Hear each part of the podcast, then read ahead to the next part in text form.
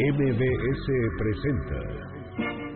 En la esquina de mi barrio hay una tienda que se llama La Ilusión del Porvenir. El Cocodrilo. Crónicas de la ciudad para viajar por la historia, sus personajes y lugares. Y le sigue la mejor carnicería, donde vende el aguayón Don Baltasar.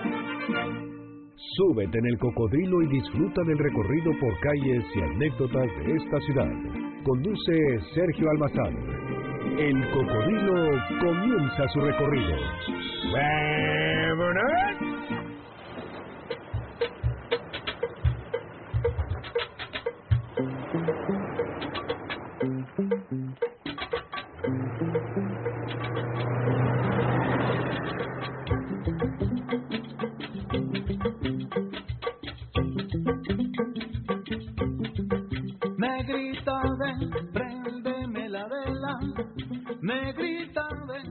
Una vez consumada la independencia, junto con el proyecto nacional de País Libre, los bailes y cantos en México adquieren una nueva carta de naturaleza. Por doquier se baila y se canta con un sentido de identidad, de pertenencia y libertad. Se puede decir que los sonidos de México comienzan a ganar presencia en los espacios sociales, públicos y privados. Hay un profundo sentimiento por ese orgullo de esas notas, de esos instrumentos y ritmos que acompañaron la vida cotidiana desde épocas de la colonia. Para 1850 se puede decir que México vive la cumbre del movimiento nacional en su música. Hay que recordar aquella pieza del vianés Enrique Era, Aires Nacionales Mexicanos, composición basada en los famosos sonecitos del país. Así es que los jarabes, antes tan perseguidos para el siglo XIX, ya se bailan y se cantan con el beneplácito de todos, anticipándose así a todas las peticiones musicales que van a venir. En los años siguientes, los teatros y foros nacionales se pueden ver a las compañías francesas, españolas o italianas incluir en su vestuario disfraces de china poblana y de ranchero. En el Teatro Nacional, el maestro mexicano Zenobio Paniagua estrena un paseo en Santanita, mezcla de aires nacionales, jarabes e instrumentos tan sonoros como la jarana, el acordeón y los clarinetes. La música nacional se había impuesto de forma definitiva. Así que ahora que uno escucha esa colección y reunión de composiciones y de músicos y cantantes en el proyecto musical Sonido de México que la Asociación Cultural Skenda AC ha lanzado como un acervo y registro de los sonidos nacionales del siglo XXI, nos recuerda que esos aires nacionales del siglo XIX, donde la música toma forma de identidad y el país se vuelve a ser nacional a pesar de ser global, otra vez el sonido de México hace sabernos que somos independientes, que somos libres, pero que sobre todo somos nacionales.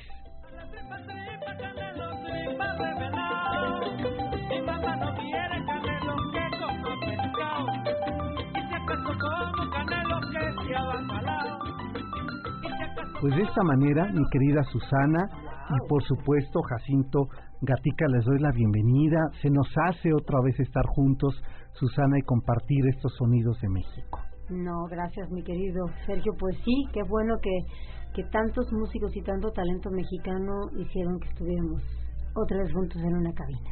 Así es, Susana. Y bueno, y el proyecto que hoy nos traen Jacinto, pues es, yo creo, sin lugar a dudas, y se lo decían días pasados a Susana, será el acervo memorioso de la música del siglo XXI.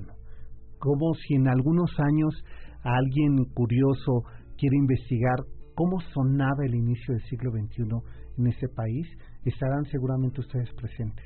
Definitivamente, somos parte de, de la historia y formamos eh, la historia que a futuro nos leerán y nos escucharán en este caso. Claro, Sí. como lo hacemos y como tú lo hiciste, Susana, hace algunos ayeres con ese disco eh, que hemos compartido y que hemos disfrutado Sí. tanto, ¿no? Donde revisabas, eh, pues te iba a decir 200 años de la música, pero era en realidad un poco más, ¿no? Eran un poco más con ese mexicanísima que hicimos para el 2010, para el Bicentenario. Así es, ¿no? Buscar esas referencias que en muchos casos pues se vuelven casi míticas porque como Claro. tocaban la gente antes eh, de la colonia pues son presuposiciones a partir de los códices, de las de los instrumentos que se encuentran en las tumbas, en las zonas que ahora llamamos arqueológicas, ¿no? Exacto. Pero realmente, pues esta este registro sonoro se tiene pues desde hace relativamente poco tiempo, ¿no? Para lo que la humanidad lleva aquí, pues tenemos poco tiempo teniendo un registro sonoro perdurable, ¿no? Sí, y yo creo que eh, eh, pues esta oportunidad hoy día de un ejercicio que ya eh, entraremos a detalle, Susana, permite que una generación de, jóvenes mezclados o involucrados en, en la música del mundo puedan saber también cómo suena su país, ¿no? De qué está hecho su país. ¿no? A nivel musical, Jacinto. Sí, eh, es es triste de repente oír eh, que nuestros jóvenes están interpretando mucha música extranjera eh, por ese lado y se nos olvida cómo suena un arpa, cómo suena una guitarra, cómo suena un bajo un bajo quinto, un bajo sexto, ¿no? Una redoba, eh, como que de repente olvidamos esos sonidos que tenemos creados en México, porque al final de cuentas son sonidos que ya se crearon en México, ya formaron una identidad que nos han llevado al mundo, pero ahorita esta globalización sí como que nos mantiene en otro en otra recámara, ¿no? Exacto, sí, sí, sí.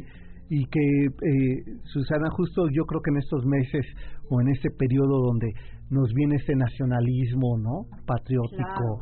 ¿no? Que sales a la calle y ves... seis días de, exacto, en el corazón. exacto, ¿no? Y creo que sirve como marco y como pretexto para poder eh, mostrar qué fue lo que... Porque, bueno, tú eres muy aventurera y ese proyecto, ¿cómo surge? Surge porque teníamos mucho tiempo metiendo proyectos como Asociación Cultural Esquenda, Cámara de Diputados, sin haber tenido suerte. Y en el 2016, mm. por fin, después de casi 10 años de no rotundo, eh, salió este proyecto palomeado y eh, fue aprobado y se trataba de apoyar artistas mexicanos independientes que por la razón que fuera no habían tenido un disco o tenían muchísimo tiempo, como el caso de Irving Lara, eran más de 10 años de estar fuera un poco de la escena musical. Claro. o Marco Morel, ¿no? o Marco Morel, mucho más. Marco, yo creo el primer disco lo hizo en el 2004 y único que tenía previamente. Entonces, pues son enormes músicos que cómo es posible que no podamos tener como un registro contemporáneo de lo que están haciendo, de lo que nos proponen, de todo su trabajo, que al final de cuentas, cuando tú grabas un disco estás entregando un resumen de, lo que es tu haber como músico en este instante. Es una fotosonografía, como dice el Exacto, sí. Una fotografía musical. Sí, son, y, yo creo que eh, escuchando eh, esta música que es la que nos está acompañando de fondo, nos permite dar cuenta como una especie de, de una postal mexicana, ¿no? Claro. a qué suena, exacto, a qué suena hoy día la música hecha por mexicanos sobre cómo describimos nuestra identidad nacional o, eso de ser mexicanos en un mundo global, ¿no? Pero también se vale esta apertura, por ejemplo, el, no, bueno, claro. se llama Sonidos de México del son al jazz, ¿no? Y el medieval rock, que fue con el primer concierto que iniciamos, el grupo Macario, un gran grupo de, de chavos eh, que están haciendo una propuesta muy interesante de rock, donde tienen un contenido en letras maravilloso que tiene que ver con derechos humanos, con estos migrantes que se parten el alma por cruzar y muchas veces no vuelven, con este olvido de lo que es México y de que y de que tenemos tan poca memoria y repetimos como como patria, como tierra, como sociedad nuestros mismos errores y nos volvemos a quejar de ellos, ¿no? Claro. un poco, oye, un poco el síndrome rulfiano, ¿no? Sí, exacto. O sea, ese Macario, ¿no? Que que está pidiendo que no lo maten, ese Macario que está cargando un cuerpo difunto, ese Macario que cruza la tierra herida, ese Macario que busca siempre un porvenir, ¿no? En esa zona polvorosa y árida como son los desiertos de México, como son las fronteras mexicanas, los desiertos de nuestra memoria. O los desiertos anímicos, Sí, sí, sí. Pero también nos vamos, por ejemplo, al jazz, como como lo hace Servando Rascón, que es un eh, es un disco mexicanista, pero que tiene esta influencia absolutamente jazzística. Él hace jazz mexicano, ¿no? Ahora ya se puede decir eso. O Irving Lara, que es el gran pianista de música afrocaribeña, que el Caribe también nos también toca. Nos toca, y claro. los tambores. Y bueno, pues cuando cuando venía la gran Celia Cruz, su única eh, condición. condición era que Irving Lara estuviera sentado al piano, o sea, de ese calibre. De ese tamaño, claro, y que no tuviéramos un registro actual. Sí, de actual, de Irving. Como, de y, Irving. y ahí y están jarochos, que está presentándolos, pues para mí uno de los grandes exponentes contemporáneos del son jarocho, que es Jacinto, ¿no? En la voz, en el arpa, en la jarana, en la propuesta, en la décima, ahí está, y, y Jacinto, pues que lo diga él, pero que yo sepa, creo que es su primer disco. ¿Es tu primer disco? Es mi primer disco.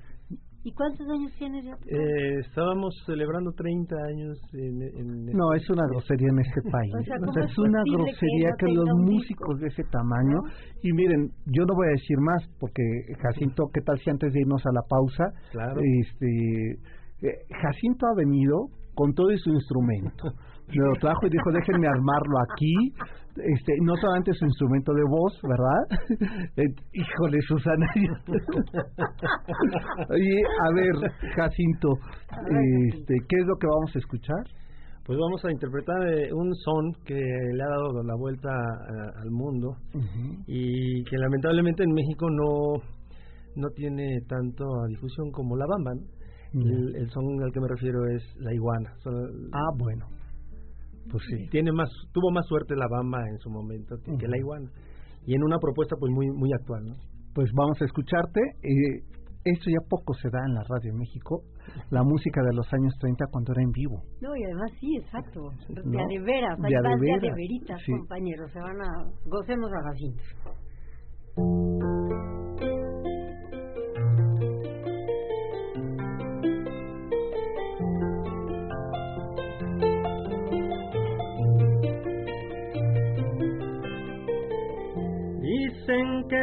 Iguana muerde, pero yo digo que no.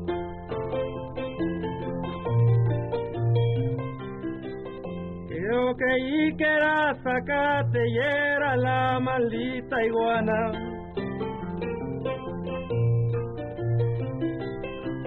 Que es aquello que verde ahí en medio del matorral.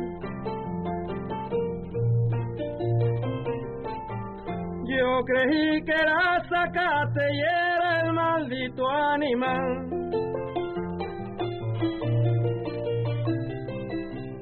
Iguana mía, ¿para dónde vas? Que voy pa' pueblo de libertad a ver a mi china que ya se va, que por el pueblo no hay novedad, que si lo hubiera lo mismo da que Atari tantea. Iguana tan fea que se sube a un palo y se zarandea. Haga usted lo mismo para que lo crea. Se mete a la cueva para que no la vea. Con la caderita mira como caderea. Y con la pancita, oye, mira como la menea, menea, menea. Y esas manitas, mira, oye, que mano sea. Y con el dedito como que bebea y con la colita como que colea. Dicen que la iguana muerde, pero yo digo que no. Yo agarré una de la cola y no más la lengua sacó.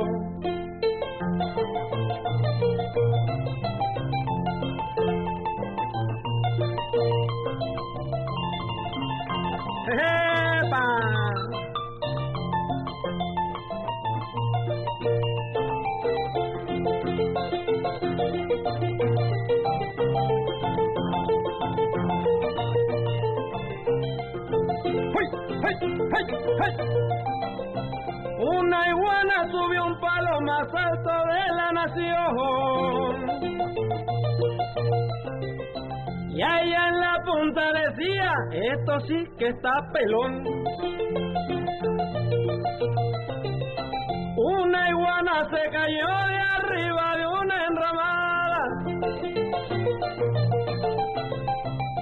porrazo que se dio se la cargó la Cruz Roja. Oye. Iguana mía, ¿para dónde vas? Que voy pa' pueblo de libertad a ver a mi china que ya se va. Que por el pueblo no hay novedad y que si lo hubiera poco será que Atari tantea. Iguana tan fea que se sube un palo y se zarandea, se mira al espejo, oye que no está fea, con la cabecita mira cómo la menea, y con el pechito, ja, como que pechea, y con los bracitos, ay, como que bracea, y mira la caderita, oye, mira cómo caderea, y esa cinturita, como cinturea, y con la patita, como patalea, y mira esa nalguita, oye, que bien la menea, y con la colita, como que colea. Dicen que la iguana muerde, pero yo digo que no. Yo agarré una de la cola y no más la lengua sacó. ¡Jejepa! Es la iguana. Pues con eso nos vamos a la pausa y regresamos. Esto es El Cocodrilo MBS Noticias. La iguana muerde, pero yo digo que no. Yo agarré una de la cola y no más la El Cocodrilo hace un alto. Después de la pausa continuamos con las historias de la ciudad. ¡No se vaya, no se vaya! ¿Qué pasó, mi pichicuazo? ¿Cómo le fue? Estaba rezando la venta, man. Regresamos para seguir recorriendo las calles de la ciudad a bordo de El Cocodrilo. y no más la lengua sacó. Yo agarré una de la cola y no más la lengua sacó. Es aquello que Pues ya estamos de regreso. Eh, Exacto. Se trataba, yo dije, a ver si ahorita sale por ahí el cocodrilo, ¿verdad? Vale un primo, pero prima. bueno, pero salió la prima, que era la iguana. Terminan siendo de la familia, ¿verdad? Oye, Jacinto, 30 años tocando. Sí. A ver, cuéntame de eso. Híjole, pues he andado, como dice una letra que interpretaba José José, he andado de aquí y rodado para allá. Sí. Eh, he estado en diferentes foros llevando la música de México. No, no, no porque traiga el arpa significa que nada más este interpreto veracruzano. Crecí en una comunidad veracruzana y ¿De dónde eres? De Jalapa, Veracruz. De Jalapa. Bueno, Todos mis familiares maternos pues son de, de allá, Tlacotalpan, de Alvarado. Ah. Y por parte de mi papá, mi papá era de Morelia y pues tengo sangre también michoacana. Por ello, cuando empecé a tener entendimiento en el quehacer musical, pues descubrí y entendí que tenía que interpretar toda nuestra música. Y el pretexto fue el arpa, como un instrumento eh, este, tan completo que cuenta con graves, medios, agudos. Eh, pues bueno, ¿por qué no acompañar de todo? Claro, tiene su grado de dificultad y se necesita hacer enfoques y arreglos especiales para que el arpa pueda desenvolverse. ¿no? Digo, te acompaña una guitarra, te acompaña un violín, te puede Claro. acompañar un piano, un cello, pues, ¿por qué no un arpa este, acompañarla? Ujú. ¿Y cómo es que eh, generas el concepto para este disco? Porque, vamos, después de esperar tantos años, dices, híjole, pues hacer un disco de 10 canciones, pues podría ser primero de muchos volúmenes, ¿no? Sí, sí, sí, Porque diferentes 30 años, épocas. pocas, claro. Porque eh, si oímos allá por los 40 eh, a un gran músico reconocido que llevó el folclore veracruzano a las salas de cine, eh, Andrés Huesca, Ah, y los claro. costeños, Y pues los bueno, costeños, pues sí. estamos oyendo un tipo de arreglos de esas décadas muy diferentes a lo que vivimos en la actualidad, las combinaciones armónicas que hoy tenemos. Entonces, eh, ¿qué, ¿cuál es la propuesta en sí? Eh, yo no descubro el hilo negro, pero sí hago una diferencia y la hago notar en la música que bien puede ser un género de balada, bien puede ser un género mm, de landó, de ritmos sudamericanos, um, y que son muy parecidos a los nuestros Mm, pero mm, con sonidos contemporáneos, tratar de que sean los sonidos muy contemporáneos. ¿Para qué? Pues para que los jóvenes, todas las generaciones nuevas, pues no estén, este, se les pegue, que, que- oigan la iguana y, oye, qué padre se oye el arpa este, tocada de esa manera, sin necesidad de que esté toda la jarana, sin necesidad de que esté toda una coreografía veracruzana visual, para que entiendan que la iguana puede sonar, ¿no? Claro. Y bueno, supongo que eso a nivel de los retos, no solo de interpretación, sino también de adaptación musical, Ujú. implica un riesgo mayor, ¿no? Porque es como desnudar eh, el, el son y el jarabe y esto que entendemos por lo que hemos llamado folclore veracruzano, ¿no?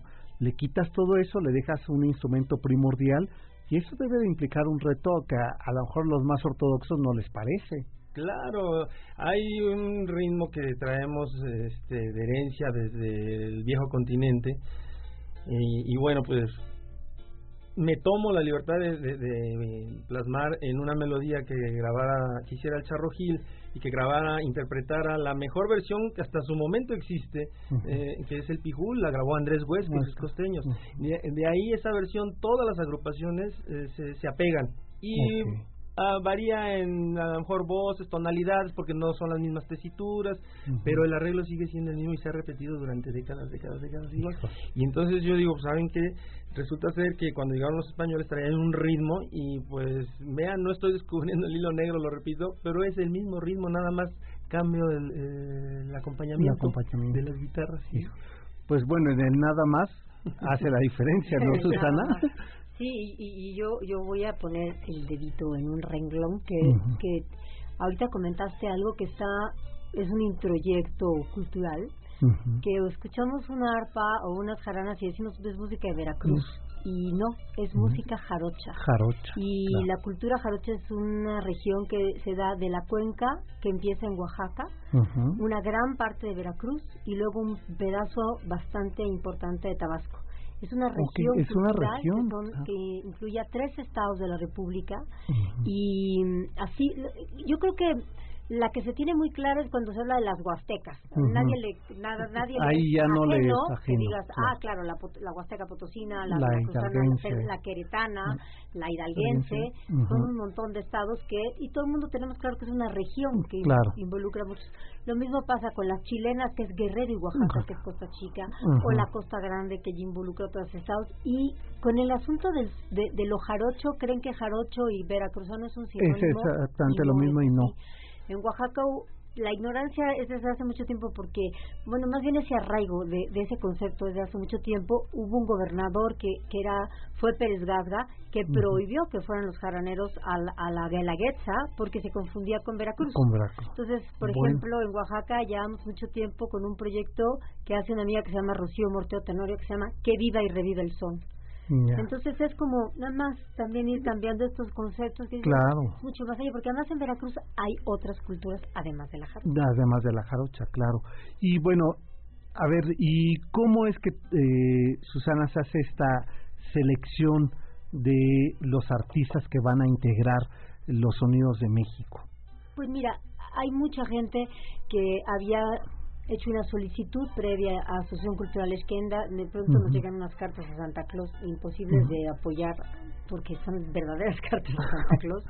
Y muchos artistas que o porque los conozco porque conocían la asociación había solicitudes eh, desde hace muchísimo tiempo ahí esperando se hicieron dos comités de selección porque el proyecto se hace en Ciudad de México y también en el estado de Oaxaca. Así tal cual lo metimos a Cámara de Diputados y así salió entonces, en, en México, el, comité de selección es eh, Fernando Ijar, que es un antropólogo que está muy enfocado a la parte de la música popular mexicana. Es Ernesto Velázquez, quien es ahora director de, la, Fonoteca Nacional, y tu servidora como esquenta. Y en Oaxaca, yo también estoy en el comité, está Rubén Luengas, que es un gran, gran etnomusicólogo, y está el maestro Nacho Toscano, que pues todos sabemos que Nacho ha sido desde director nacional de Bellas Artes hasta todo en este país, es alguien que conoce a profundidad este país. Entonces se hicieron estos dos comités de selección y pues se pusieron muchos proyectos en la mesa, hubo a quienes se, se les habló decir por fin tenemos eh, recursos para apoyar, hubo gente que mandó pues lo que quería grabar rápidamente, hubo gente quien ya no respondió, entonces de todos los que respondieron, de ahí se hizo una selección. y el, el tema era grabar música de compositores, perdón, artistas mexicanos contemporáneos que no tuvieran un disco en, o sea, de entrada o que llevaran mucho tiempo sin tenerlo, ¿no? No importaba el género. No importaba. no importaba si era jazz o blues o, o ópera, o sea, que, que fuera un proyecto que valía la pena por sí mismo y que lo que le faltaba era una tarjeta de presentación. O sea, digo, no me importa si yo conozco a Noah Jacinto hace tiempo o lo conocí ayer, lo que importa es lo que ustedes escucharon hace ratito, es un hombre con una gran calidad, es un gran músico y me parece, como decías tú, indignante, ¿cómo es posible que alguien como él no tuviera un disco? Sí, y que no tuviéramos Vamos, porque la, porque estamos perdiendo todo. Exacto, exacto, porque el, el tema no es el disco, o sea, el tema no es que hoy materialmente, que sí es muy importante, este... No es nada más el Sino es el registro fonográfico de esto. Porque, y el compartir un trabajo Exacto, de ahí voy.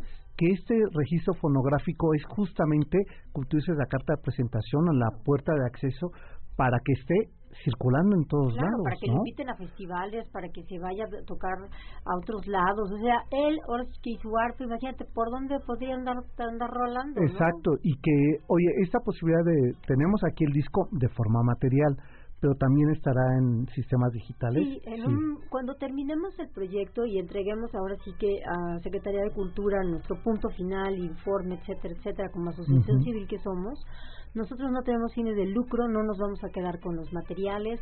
Todos ellos, de hecho, ya ya les entregamos su máster de música, su máster de diseño. O sea, ellos mismos son, son los dueños ya de su. son los dueños. Nosotros bueno, solamente eso es importante, ¿no?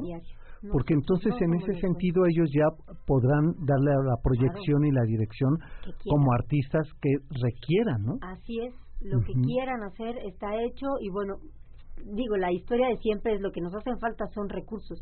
La, el momento que vive la música mundial es un poco ingrato o muy ingrato para nosotros porque un disco serio sigue costando lo mismo que costaba hace 30 años, porque hay que pagar arreglos, eh, músicos, estudio, ingeniero, masterización, mezcla, diseño, bla, bla, bla.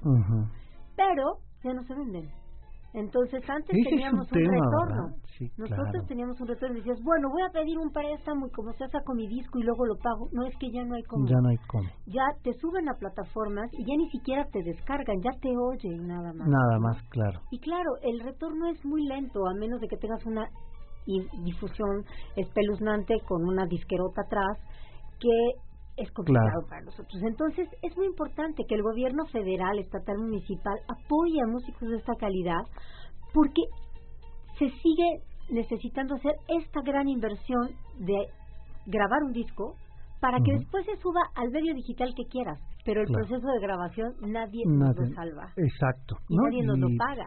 Y lo exacto, y yo creo que además también lo importante es que vuelvo a insistir en ello, que quede como un registro sonoro de la historia de a veces que me parece que cuando uno va por ejemplo a la fonoteca no y que uno puede escuchar la voz de Porfirio Díaz o puede escuchar este Ángela Peralta pero de repente a mitad del siglo XX se corta.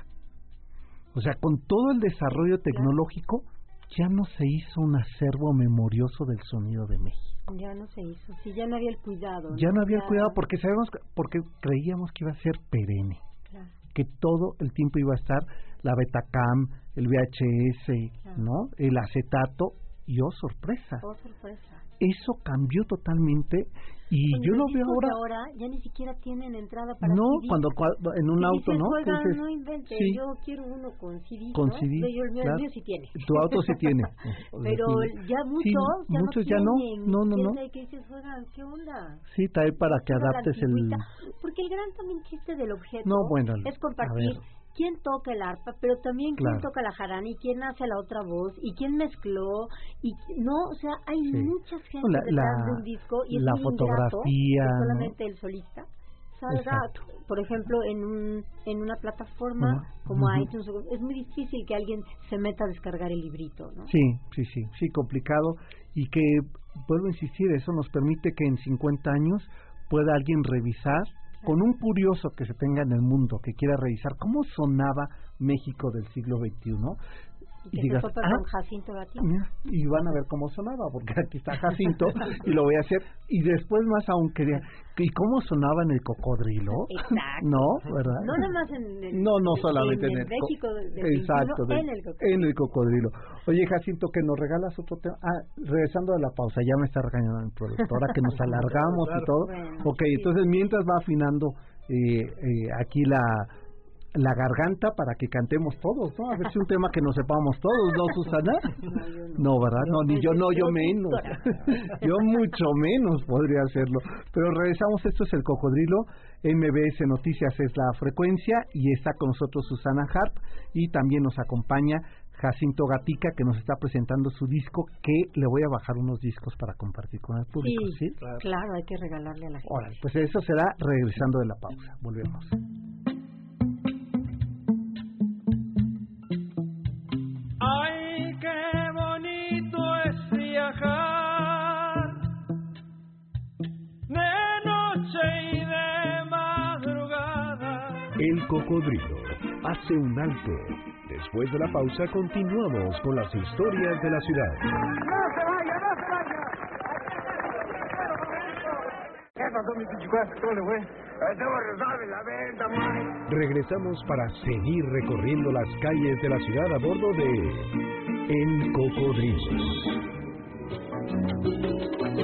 Hermosa flor de pitaya, blanca flor de garambullo, a mí me cabe el orgullo. Ya estamos de regreso con ustedes y Jacinto, antes de que te escuchemos eh, tocar y cantar, a ver, dime la pregunta más llana, ¿qué se siente, qué sentiste cuando recibiste tu disco? Emoción, muy emoción y, te digo, se juntaron varias varias este, situaciones. Esta que precisamente este año cumplo 30 años de, mi andar musical como músico, esa es una. Otro, pues verlo materializado es impresionante, jamás cuando uno tiene las ideas iniciales de cualquier proyecto, pues las visualiza uno pequeño, pero ya al momento de ejecutarlas te vas dando cuenta que son un monstruo. Claro. Y que la, gente que, que comparte contigo, la invitas también por, porque los conoces, pero comparten el, gusto de este proyecto y lo empiezan a volver un mega monstruo, ¿no? Y dices, wow, es increíble lo que puede hacer una pequeña idea. Entonces, mucho gusto, mucha emoción, eh, muy agradecido por todas aquellas personas también que, que están detrás de, este producto, ¿no? Oye, eh, Jacito, sí, sí te das cuenta, y esto se lo preguntaba también a Susana hace rato, la trascendencia que tiene esto, el que esté registrado tu trabajo fonográficamente hablando para la historia de la música de este país. O sea, piensa, porque estaba viendo aquí en los créditos, que lo dedicas a, tu esposa y a tus hijos. Piensa que tus hijos en 30 años podrán hablar del trabajo de su padre, que está registrado y que es la memoria musical de la historia de este país del siglo XXI. Sí, ese es el siguiente nivel, ¿no? Esta plática creo que es como los juegos, los videojuegos, ya pasamos al nivel 2. Como son que es muy joven, ¿verdad? Sí, la, la situación es que, bueno, yo ahorita mencionaste un, punto sobre la familia y sobre los papás. Eh, rápidamente, yo mis padres fallecieron teniendo tres, casi tres años de, edad. Ellos también músicos, fallecen en una salida a Tepeaca, Puebla, en una caravana artística donde mueren todos, una mega tragedia, bailarines, músicos y entre ellos mi papá. Entonces, el, el niño, pues el niño no iba, gracias al destino, y aquí está el niño, ¿no? Eh, este gusto de dedicarlo meramente a ellos, pues bueno, padecieron conmigo todas las desveladas, todas las preocupaciones, todas las noches de, insomnio que, que me daban, pues aunque Oye, hasta ajustar las cuentas diarias, ¿no? de repente también las familias dicen, no, pues sí, sí tocas muy bonito, viejo, pero este, hay que pagar la colegiatura, ¿no? Sí, sí, sí, es todo claro, un esfuerzo enorme. y que ellos vean eso, pues sí lo traigo muy muy muy presente, ¿no? Porque yo que no hubiese dado por haber eh, felicitado a mi papá, oye, qué bien te salió esa grabación, o por lo menos eh, tocar una pieza con, con él a dúo, o cantar con mi mamá a dueto, o los tres, ¿no? Oye, ¿y tus padres grabaron disco o no? sí, sí, hicieron muchas este, grabaciones por ahí en estos formatos de 33 revoluciones, ¿no? El, acetato. largo, el largo tocado, o sea, el long play. Y, pues bueno, yo nada más lo oí.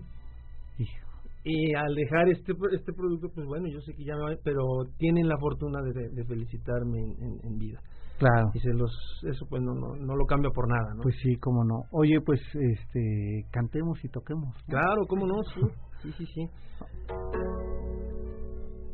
Voy a interpretar una, una pieza que, que no se ha grabado, tiene ya como dos décadas que, que por ahí la, la, la grabara este, una cantante mexicana, eh, Eugenia León. eh, y bueno, yo hice la adaptación a, a mi ritmo eh, veracruzano, ¿no? a mi ritmo jacarandoso, a mi ritmo jarocho. Ok. El gavilán. El gavilán.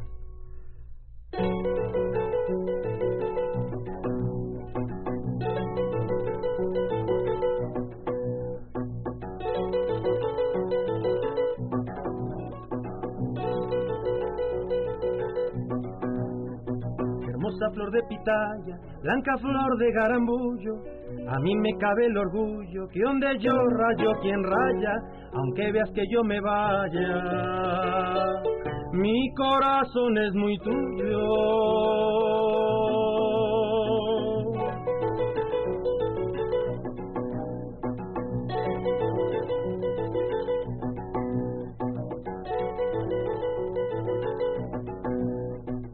Pájaro carpintero para trabajar se agacha, cuando encuentra su agujero y hasta el pico le retacha. Yo también soy carpintero cuando estoy con mi muchacha. Ay, cómo me duele el anca. Ay, cómo me aprieta el cincho que vas que brinco esta tranca, a ver si de golpe me hincho, que habiendo tanta potranca, solo por la mía relincho.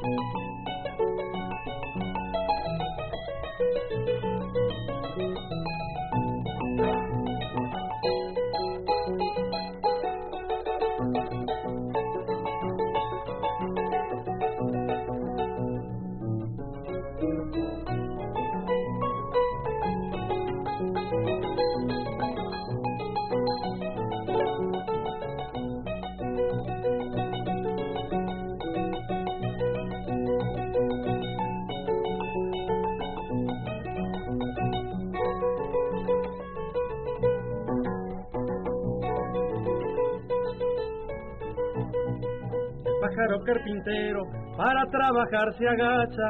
Cuando encuentra su agujero y hasta el pico le retacha, yo también soy carpintero. Cuando estoy con mi muchacha.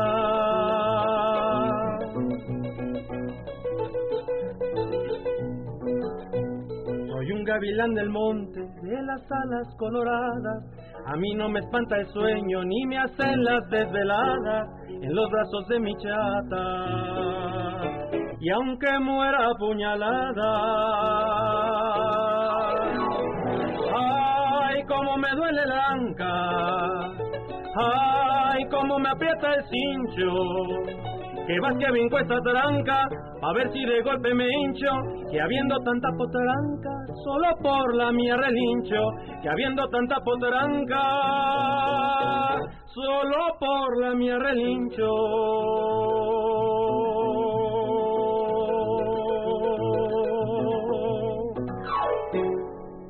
Híjole, qué... Oye, a ver, dime algo, ¿es, este, ¿es de Rulfo la letra? Eh, sí, es una recopilación Sí. de Sí, varias... ¿verdad? Y la, la, la, la hace, La musicalista. la, la retoma, eh, ah, se me fue ahorita. Marcial. Marcial Alejandro. Marcial Alejandro, sí, claro. Marcial Sí, sí. Alejandro. Y ya le da como esta vuelta. Está, sí. Pero qué canción es esta. ¿verdad? Y aquí vemos cómo se convirtió en siglo XXI, es otra. Ujú. Es otra, y, y es de una Sí, yo creo que es belleza. más de 20 años, yo creo que por lo menos No, de 30 años. Cuando dijo 20 dije, no, 20 más, no, porque son es como primer 30. disco de Eugenia. Es de algo viene sucediendo, ¿no? Es que me siento Sí. muy joven. Sí, exacto, sí. Es que tú ya, exacto, tú cuando la escuchaste ya tenía 10 años la canción, porque Sí, claro. si yo recuerdo de ese, de algo Sí, viene es el primer- sucediendo. Es el primer disco. Ujú. Ah, Sí, me encanta. que es, sí, yo creo que es de los más bonitos de. Eugenia. Sí, y además eso, creo que hay un enorme retrato, ¿no? De este, de este México y su naturaleza, ¿no? de, eh, de, este México de, de zonas abiertas, donde a pesar de todo lo que nos ocurre y a pesar de que cada vez hagamos más asfalto, sigue siendo la naturaleza la que reclama su lugar, ¿no? Eh, a, fuerza de su presencia, ¿no? Como el tema de los gavilanes, pues, ¿no? Y que esto cuando hablábamos hace rato de Macario, ¿no? Y que ahora escuchar ese tema, no, pues es que Rulfo sigue tan vigente. Ahí, ahí sigue metido, aunque no nos demos cuenta, aunque, no lo hayas leído y no sepas que ahí Y no sepas que ahí estaba. hace poco caminaba con este unos rusos la Ciudad de México y les decía, miren, el mejor ejemplo de, de ver que seguimos siendo el campo es una esquina llena de autos y de asfalto con una señora que venda flores. Claro. ¿No? Es nos vuelve a decir el campo está en la ciudad. Dije, y junto a ella, miren, vean lo que hay ahora, una señora que vende flores y el señor que, eh, que te vende semillas. Claro. ¿No? Es, sigue siendo el campo nuestra razón. Es la vida.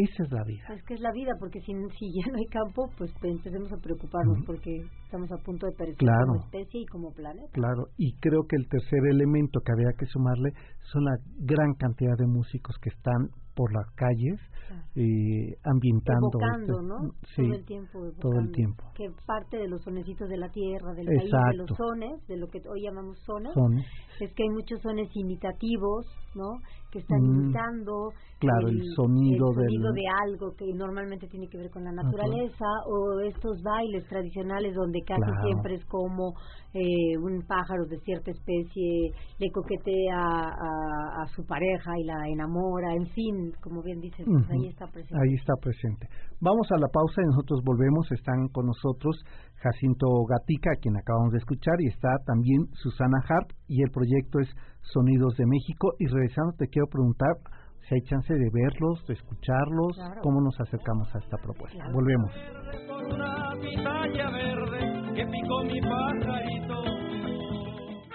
El cocodrilo hace un alto. Después de la pausa continuamos con las historias de la ciudad.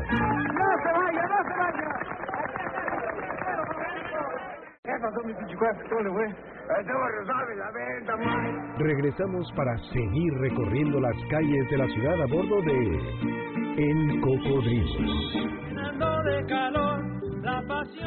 Estamos de regreso, esto es El Cocodrilo, MBS Noticias en la frecuencia y bueno, pues esta noche eh, me da mucho gusto, mm, mm, de verdad, y, y además siempre me, me pasa con Susana que siempre me presenta gente bien interesante en la vida. ¿Será porque los iguales se encuentran, ¿no, Susana? Te pues encuentras con ellos. Como dice el dicho, arrieros somos y en el camino andamos. La verdad es que en el camino te encuentras a gente valiosísima que te va apoyando y que pues es de ida y vuelta. La vida es de ida y vuelta. De ida y vuelta, así es, sí. Ahora me tocó estar en la producción y ahora estoy tan contenta de que hayan ocurrido estos 12 proyectos porque pues una vez simplemente es un instrumento, ¿no? Y uno tiene que dejarse guiar. Logítico operando. Exacto. Y me tocó ser como Esquenda, pues aplicar el tequio oaxaqueño, pero en la versión de la música. En la música. Si algo sé hacer es producir y bueno, pues ahorita está al servicio de otros que no soy yo, lo cual me parece muy rico. Mm, eh. mucho, no creo, he hecho muchísimos más discos que no son míos, de los que sí son míos en cuanto a como cantante, pues yo he hecho 11 discos, un poco más, algunas cosas que me han encargado por ahí, pero pero hemos hecho ya creo que más de 60 proyectos que no que yo no canto ni hago más que la producción digo más que mm, más que pues conseguir los recursos para hacerlo y cuidar los procesos pero eh, me encanta. Te, gusta hacerlo. Oye estamos eh, se está terminando el ciclo no donde porque estos discos no solamente era el que pudieran eh, grabar y producir y y editar un disco, ¿no? Sino que el proyecto incluía que además los presentaran. Que los presentaran y que vinieran como estos espacios que tú generosamente nos estás ofreciendo, que hicieran difusión y que se concluyera con un concierto por cada uno de los proyectos Ahorita está ocurriendo eh, un concierto en la capilla en el Centro Cultural Helénico, quien amablemente nos permitió usar sus espacios, porque esto de las lluvias no venía palabra de honor y venían fuertes este año, entonces íbamos a hacerlos en lugares abiertos y yo eché marcha atrás y decidí mejor buscar recintos cerrados por aquello de las lluvias y ahorita están en la capilla del Centro Cultural Helénico terminando un concierto o en medio de un concierto y mañana volveremos a estar a la una de la tarde con el trío Acordes Huastecos, que es un trío huasteco increíble. Y después, mi querido Jacinto, le va a las seis de la tarde de mañana. O sea que si no te aprovechábamos hoy, ya era casi imposible, ¿verdad? ¿Y, ¿Y, vas tú solo? La no, eh, me acompañan este, grandes músicos que también andan apoyando a y haciendo por el folclore y por la música mexicana. Oye, a ver, ¿eso es eh, mañana domingo a qué hora? A las 18 horas, traducido a 6. 6 de la tarde. sí, es eh, Avenida Revolución 1500. Así es. Muy cerca de Barranca del Muerto. Muy cerca y es abierto, no tiene ningún mm, costo. Ah, no, no cuesta nada. No cuesta nada. No, pues ahí vamos a estar. Es abierto, la capilla gótica es una cosa no, bueno. que quien no la haya visto. Claro tendrá dos pretextos para ir, uno para conocerle y el otro para escuchar. Para escuchar. Pues qué, qué gran lugar ese, ¿eh? porque además sí saben que eso era una iglesia, una iglesia de uno de los arcos de Ávila. La, ciudad amurallada. Ah, sí, se la trajeron. Y se la, sí se la trajeron, no la pudieron montar cuando la compra la familia Jauregui eh, no la pueden montar porque no tenían los planos, se muere el que la compra y son los nietos quienes logran montar esta capilla, que es una, la verdad es que es de las pocas de estilo gótico real, o sea, construido en esa época, no una réplica, ni copiada siglos después, del siglo XI. y es una, es hermosa, eso sí que sientes que no te recargues porque se va a desbaratar, ¿no? no, no, digo, a poco, pero a poco no te da esa sensación me dio de emoción cuando fui a hacer mi primer scouting, mi primera visita para ver en qué espacio podíamos hacerlo y que no nos lloviera. Me pareció divino. Es divino. Y te cuento el chisme que Jacinto también él estudia arquitectura, entonces. Ah, sí, entonces conoces bien el, lugar y el diálogo. Unas prácticas y sobre todo en, las materias de historia del arte, historia de la arquitectura. Y bueno, un análisis tremendo. Y ese es otro de los regalos que este disco me está dando. Eh, bueno, me encantó, estoy enamorado de, la capilla pues y presentar este disco 30 años en el lugar que me encanta, digo, pues sí, ya que ya, claro, claro. Pues sí, no, y además apoyar con una mujer como Susana, y no, porque es aquí Susana, ¿verdad? Pero, oye, y entonces te presentas ahí con otros músicos y presentas prácticamente todo el disco más otras piezas, ¿no? Eh, estamos, em, pues ya estamos eh, completos en cuanto al disco. Eh, es que iba a decir otra cosa. Eh, estaba yo pensando en incluir algunas otras piezas, pero esto implica es mañana ya o sea, no, no, hay, no hay, forma.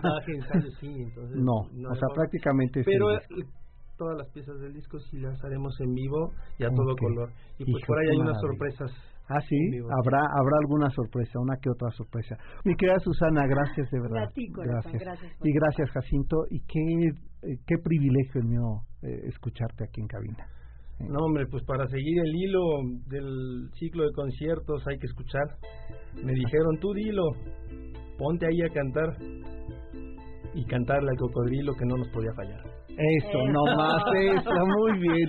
Pues así nos vamos, yo ya me voy, bueno, de cocodrilo pasé a pavo real, ¿no? con, estas porras. Gracias, pásenla bien y nos encontramos el próximo sábado a las 7 de la noche.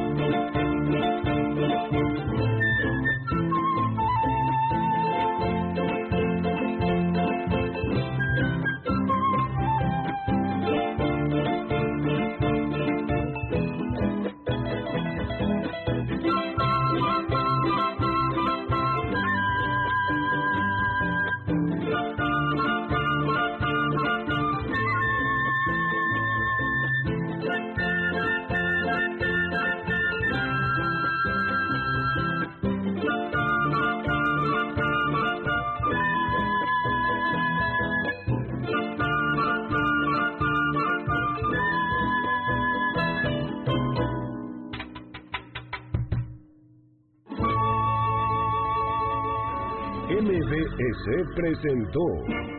En la esquina de mi barrio hay una tienda que se llama La Ilusión del Porvenir. El Cocodrilo.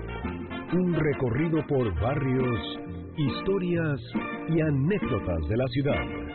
Y le sigue la mejor carnicería donde vende el aguayón don Baltasar. Te esperamos en el siguiente recorrido a bordo de El Cocodrilo.